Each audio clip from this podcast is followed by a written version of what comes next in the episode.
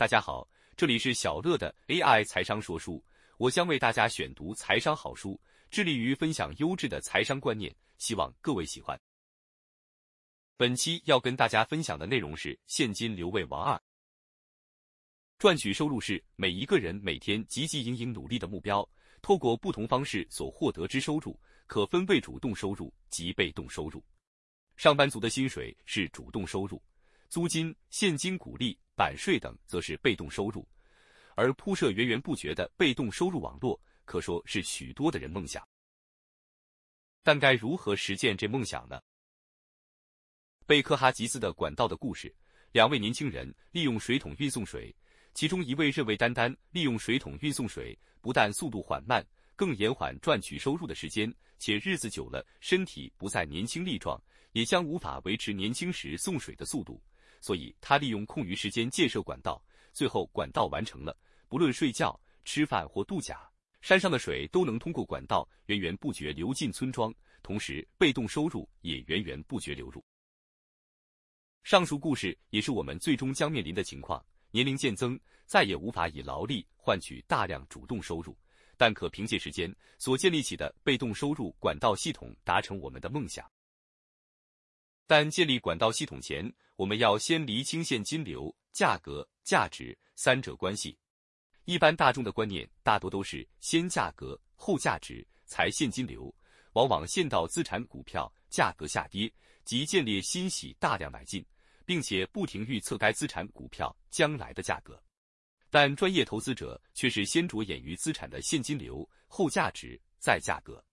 例如，在挑选好的店面，首要重点非在于它的价格，而是如何有效强化该店面资产。店面体质佳，可有效提租金、现金流，提升该店铺之价值，进而店铺价格自然会提升。但这样仅是铺完一条水管，该如何建立一个水管网络呢？这就要透过产融结合。刚刚提到店铺价格提升了，便可透过银行融资，将资产增值部分具现化为现金流新资本，再投资买入其他资产，然后再重复以上动作，扩大水管网络。俗话说得好，万事起头难，铺设第一条水管总是会比较辛苦，但透过一根棍子、一个支点、力点和重点的杠杆工具，并搭配时间产生的复利助燃下。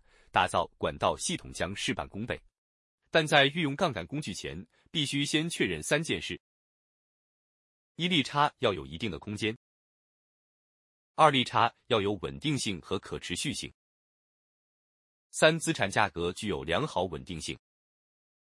具备这三条件，使用杠杆才有意义。杠杆是利用不属于自己的资金，如借贷的资金去做投资，使资本增加。本书提及不动投资信托 （RISE） 和债券 （Bond），作者以杠杆买入债券以赚取更多现金流，并把现金流再投资买入不做杠杆的 RISE，令投资组合的现金流被动收入更可持续。杠杆是一面放大镜，放大回报的同时，也放大的风险。在使用杠杆工具获取更多现金流的过程，亦是学着丢掉这工具，看起来很玄妙。但财务自由的宗旨，即是不在于被动收入的多寡，而是创造被动收入的可持续性和增长力。让我们一起建造持续、源源不断的被动收入管道吧。以上就是本期跟大家分享的内容，感谢您的聆听。